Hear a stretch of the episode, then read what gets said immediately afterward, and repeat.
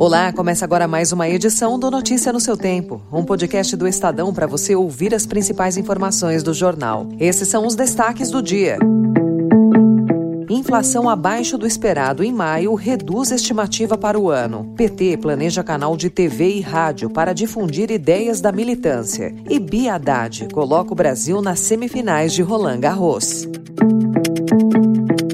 Hoje é quinta-feira, 8 de junho de 2023.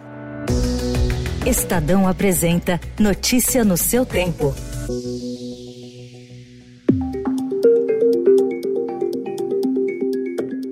O IPCA registrou uma alta de 0,23% em maio, ante 0,61% em abril. Foi a menor variação mensal desde setembro de 2022. O item que mais contribuiu para a queda foram passagens aéreas, com baixa de 17,73%. Combustíveis também caíram. O resultado surpreendeu analistas. Alguns passaram a considerar a possibilidade de deflação neste mês e de um índice abaixo de 5% no acumulado do ano ano. O desempenho reduziu a taxa acumulada em 12 meses, que passou de 4,18% em abril para 3,94% até maio. A meta de inflação perseguida pelo Banco Central para esse ano é de 3,25%, com tolerância de um ponto e meio para mais ou para menos. O resultado do IPCA também reforça a perspectiva de corte nos juros.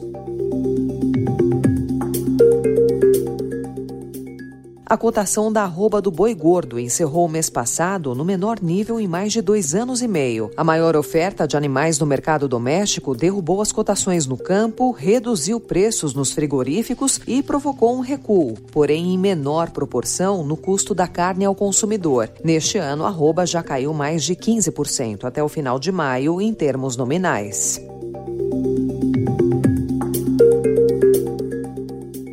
O Conselho Administrativo de Defesa Econômica aprovou ontem um acordo que libera, depois de mais de 20 anos, a compra da Garoto pela Nestlé. O caso é emblemático, tanto pelo tempo que tramita na autarquia, quanto pelos episódios que marcaram o processo. O presidente do CAD, Alexandre Cordeiro, falou em momento histórico. A negociação prevê que a Nestlé adote compromissos para preservar a concorrência no mercado.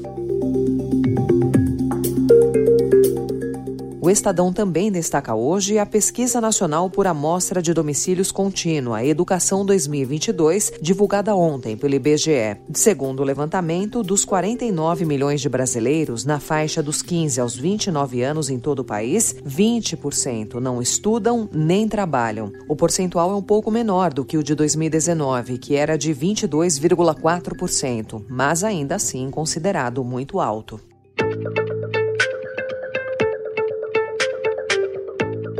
Entrando em política agora, o PT fez um pedido ao Ministério das Comunicações para ter os próprios canais de TV e rádio abertos. O documento foi assinado pela presidente do partido, Gleisi Hoffmann, e pelo secretário nacional de comunicação da sigla, Gilmar Tato. A outorga caberá ao presidente Lula. A legenda citou o propósito de criar uma pedagogia de participação político-partidária. Nenhuma outra sigla possui concessão pública.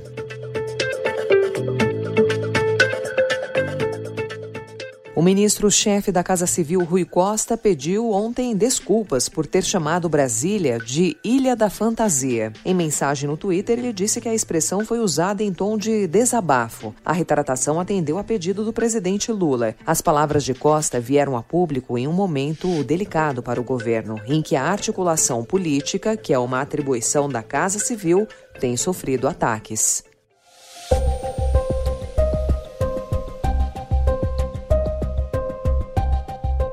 O desmatamento no Cerrado registrou um aumento de 83% em maio de 2023 em relação ao mesmo mês do ano passado. No mesmo período, por outro lado, o desmatamento na Amazônia caiu 10% em relação a 2022, segundo dados do Instituto Nacional de Pesquisas Espaciais, divulgados ontem pelo Ministério do Meio Ambiente e Mudança do Clima. A pasta quer identificar qual percentual desse desmatamento ocorreu legalmente em áreas autorizadas ou não.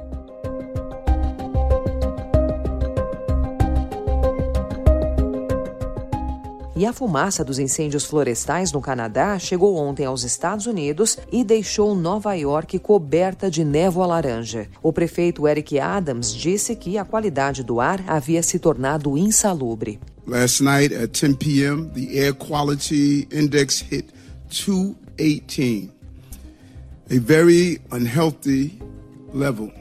Autoridades municipais pediram para que moradores ficassem em casa com janelas fechadas e alertaram para os riscos de respirar o ar da cidade. A crise ambiental é causada por centenas de incêndios florestais no oeste do Canadá, a maioria fora de controle.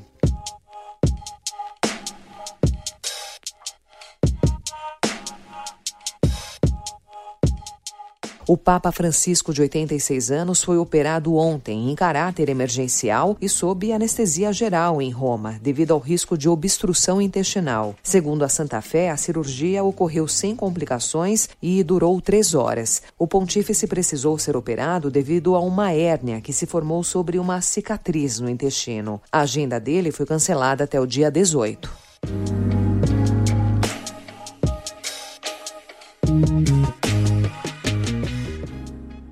Notícia no seu tempo. As principais notícias do dia no jornal O Estado de São Paulo.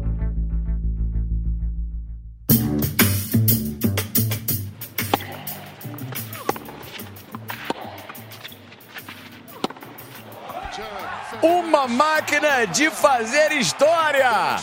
Beatriz Haddad Maia está nas semifinais de Roland Garros com 3-6, 7-6, 6-1 de virada contra uma cracada. Biadade chegou ontem à semifinal de Roland Garros. Em mais uma batalha de três sets, a brasileira buscou a terceira virada consecutiva no Grand Slam francês. Desta vez diante da tunisiana On Jabeur, sétima cabeça de chave por 2 sets a 1. Desde o US Open de 1968, com Maria Esther Bueno, o país não tinha uma representante entre as quatro melhores em um grande slam. Biadade volta para a quadra sem Central de Roland Garros hoje, às 11h15 da manhã, para disputar a semifinal diante da número 1 um do mundo e maior estrela do tênis feminino da atualidade, a polonesa Iga Swiatek.